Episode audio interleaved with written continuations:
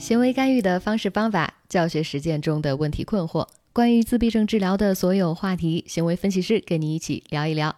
Hello，大家好，欢迎收听 ABA for Life 第六十八期节目，我是思慧。大家好，我是凯迪。那马上我们就要放十一长假了，对不对？是的。每一次放长假呢，对孤独症的小朋友的家长来说，都是一个挑战，就是意味着我们突然有了大把的时间可以自由的安排，有的时候我们不知道怎么样去充分利用，而且这个假期更意味着要面对很多新的活动啊、新的环境呀，比如说带小朋友出去旅游呀。或者是见到很多其他的亲朋好友等等，嗯，所以今天呢，我们就来说一说孤独症小朋友放长假的那些事儿。我们要跟大家聊一聊对于放假的一些顾虑。那我们呢也会给出一些相应的小建议。是的，我们今天给大家列举了三个非常常见的小问题。那我来说第一个，第一个问题就是放假。刚才你也说到了，大家都喜欢出去玩儿。那假期的过程当中，我们有的时候会在旅行的路上啊，会碰到新的环境。和新的人，这个周围的环境刺激突然对孩子来说就变得很新鲜很多。那有的时候这样的感觉，我们把它称作 sensory overload，就是感官的这个输入呢有一点过于多了啊，包括新的声音、新的人声、新的画面。呃，想象一下，这个大家亲朋好友一起聚餐的时候，到饭店啊，这个很吵，对不对？一屋子人，对于我们孩子来说，真的是一个不小的挑战。呃，所以呢，今天我们就要针对这个问题，给出一些小的建议和办法。嗯，是的。那第一个，我们给出的一些呃办法呢，就是要给孩子一些预告。呃，不管第二天要干什么哈，我们一般咱们大人都知道第二天去干什么，对不对？所以我们要尽可能的给孩子一些这样提前的，我们说的 heads up 就是预告。比如说，我们可以用口头的方式，但是呢，我们更推荐的是用一些视觉的方式。给孩子呈现明天的活动将要是怎么样，明天你会出现在哪里，我们会去到哪里这样子。比如说明天要去啊见亲朋好友，我们可以给他看一段姑姑和姑姑的视频、姑姑的照片。哦，明天要去见这个人了，或者明天见表弟表妹，你还记不记得你表弟表妹他们长什么样啊？就是这个，我说的是这个人，对不对？或者我们明天要去。动物园玩儿，那这个时候我们也可以给一些预告，嗯，可以看看地图呀，看看我们说的是什么呀。明天这个大象在哪儿？你要看的狮子在哪儿？你看，我给你指一指这个地图上，呃，给一些这样子视觉材料，让孩子尽快的熟悉我们明天要干什么。嗯，那当然，如果是涉及到一些坐飞机呀、坐火车、长途汽车的情形呢，那在这些情形中，我们知道。嗯，孩子、大人都要有很多等待啊、排队啊等等，所以在这些场景发生的时候，一定要提前准备一些孩子的东西，比如说他最爱玩的小玩具，容易拿的小玩具，当然是，或者是随身带的一些绘本呀，或者爱吃的零食等等。那如果明天是要去吃饭啊，去饭店里。嘈杂，那其实饭店吃饭的时候还是要等待嘛，哈，有的时候大小朋友吃的很快，所以大人嗯吃完以后还要聊聊天等等，所以一定也要准备这些东西。那对于饭店里比较嘈杂的环境呢，我们可以每小一小时段带孩子出去走一走，出去缓一缓。或者是我们今天提前订个包厢，在一个相对呃安静的地方吃饭。是的，这些都是很好的建议。那如果呃咱们还是要一起聚餐的话，呃想让孩子提前适应的话，不如咱们。找一找机会，看看有没有，嗯，有没有一些场合让孩子适应一下这些人多啊、比较嘈杂的环境，稍微，呃，有一个词叫脱敏嘛，咱们稍微练习一下脱敏。咱们可以，比如说今天到机构里面训练完了，咱们回家的路上，哎，经过一个商场，咱们可以进去走一走，让孩子适应一下。哦，这些人有的时候这儿会多一些，这儿会吵一些，但是呢，因为，呃，不是特别。聚集在一个很小的屋子里面，很多人啊，所以说我们一点一点先练习一下哦，差不多人来人往的这种感觉，然后再过渡到可能更多的人在一个小店里面带着孩子进去，呃，脱脱敏试一下，这也是一个很好的适应的过程，呃，那这是一个呃建议。那还有呢，呃，最后一点我要也要呃可以提醒大家的是，有的时候我们时间就是比较紧，我们没有时间去练习，我们这个孩子有的时候就是受不了这个。大声音很长时间的很吵的声音，那怎么办？那咱们就戴个耳塞嘛。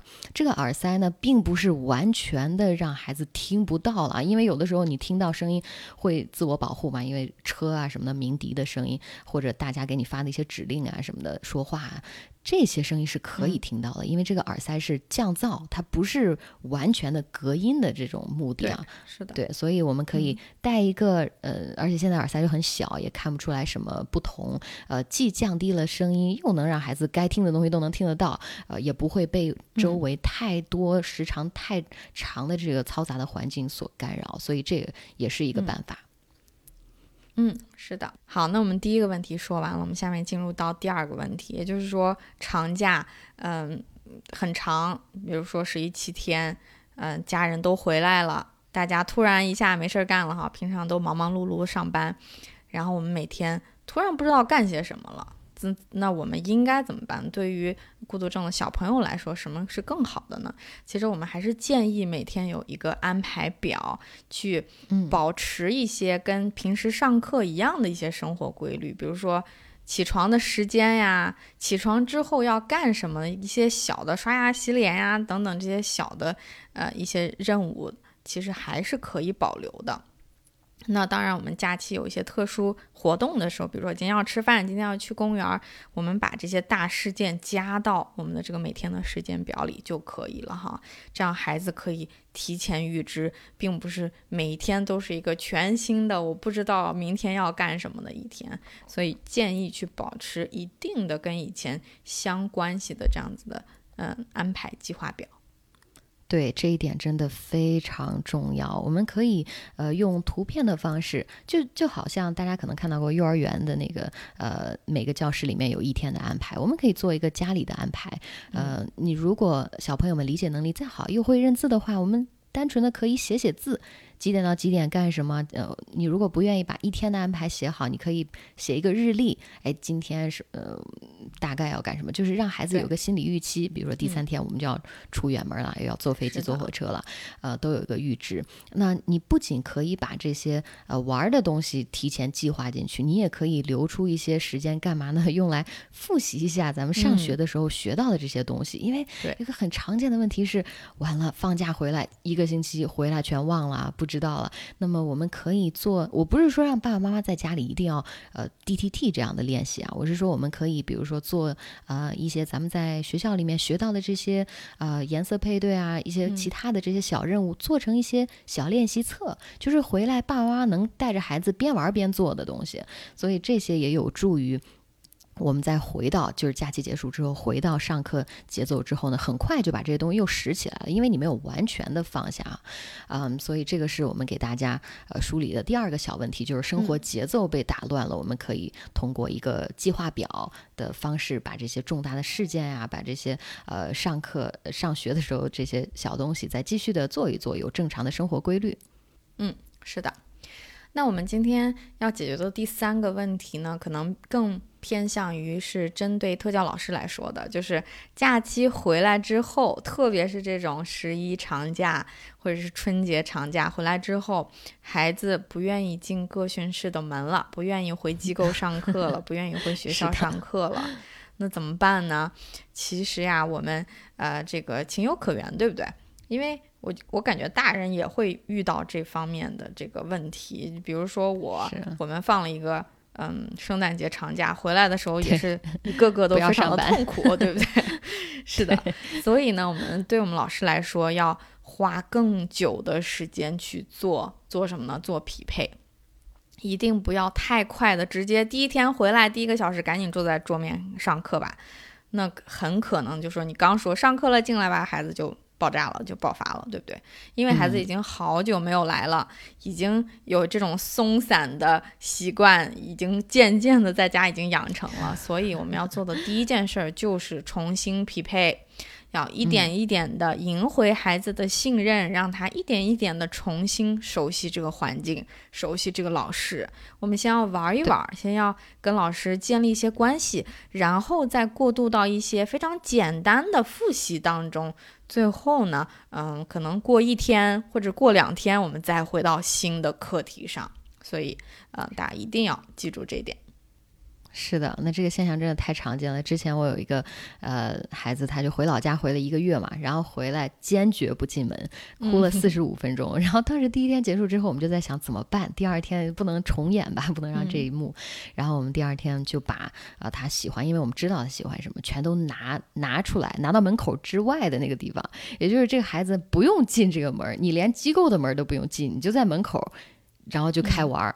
好很多，然后玩一会儿呢，哎，跟妈妈说拜拜了，然后我们再到屋子里继续玩，还是玩，只不过你只是把玩具拿进来了而已，然后再到这个各训室的门口再玩，然后再进来再玩。总之，我们呃做的一切的呃事儿呢，都是想把这个难度啊，这个跨度，你想从一个很没有。一个周没有指令，到我们开始发指令的这个地方了，还是想把它建立在成功的基础之上，把这个难度降到最低。所以这个呃，希望可以帮助大家解决一个这个非常常见的这个不愿意进门的问题啊。对，是的。那最后呢，我们说着说着，马上真的十一就要放长假了。是的，那我们也想问大家，有没有计划好去哪里放松，去哪里潇洒呢？嗯，那下面我们要结合一些自身的经验，推荐一些我们觉得比较合适的带新娃在长假放松潇洒的地方，还有一些假期的活动推荐。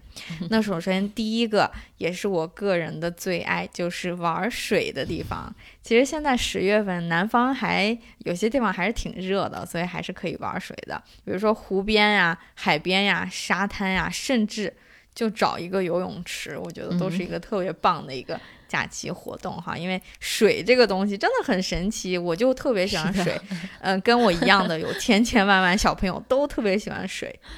而且那个沙沙滩边上有那个沙子，孩子也很喜欢这个，把手什么埋在沙子里面，各种捏捏捏，呃，堆这个沙沙沙球。对，呃，那除此之外，刚才你提到这游泳池啊、海边啊、沙滩啊，还有我们再推荐一些海洋馆啊、动物园啊，呃，甚至说你可以带着孩子去野营，去大山里面回归大自然，因为这个呃，咱们推荐的这些环境，大家有没有发现，都是一些呃存在孩子本身就很喜欢的这些玩具活动，有沙子有水或者。是有一些花花草草，或者说呃非常安静，就没有特别嘈杂的这些环境，这些都是非常很很适合咱们孤独症小朋友的。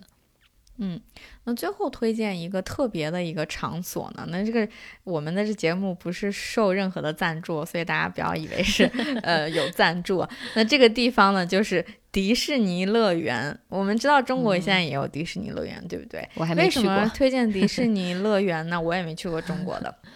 嗯，是因为迪士尼乐园它对嗯谱系非常的友好，它对我们的这个呃新娃真的是特别的友好，因为里面有一些专门的供小朋友休息的安静的一些休息区呀，呃，还有那家长其实可以在迪士尼的网站上做很多很多的功课的，就我提前带孩子进去，我要做一个什么样的日程表，我要玩什么样的活动，你都可以提前到。提提前了解到这个活动里有没有水，那个活动里有没有黑暗的时候，那个活动里有没有嘈杂的呃场景，所以你可以作为一个一些前世的避免，甚至呢可以去找一些就是呃专门的导游去带着你在迪士尼里游游戏游玩。嗯，哦，哎，这样还真是福利挺多的，呃，挺贴心的迪士尼，我之前都不知道。是，它真的是对我们普系的小朋友会非常的友好的一个地方。好，那嗯，最节目的最后呢，我们要祝大家十一愉快，假期注意安全。是的，吃好喝好玩好。那欢迎大家一键三连，点赞、好评、转发，让更多人了解 ABA。那我们的大本营是微信公众号 MyStarABA，更邀请你加入 MyStar 千人中国特教社群，在那里总可以找到你需要的特教资源。是的，也欢迎特教机构加入我们的 MyStar 全国杰出特教联盟。那每个月呢，我和凯迪都会为联盟的成员开小灶，学习更多系统实操课程。那目前 MyStar 所有优秀的联盟单位，你可以在每一期播客节目详情页面当中找到我们的联盟地图，快去看看有没有你所在的城市吧。嗯，好的，那本期节目就是这样，大家假期愉快，下期不见不散，拜拜。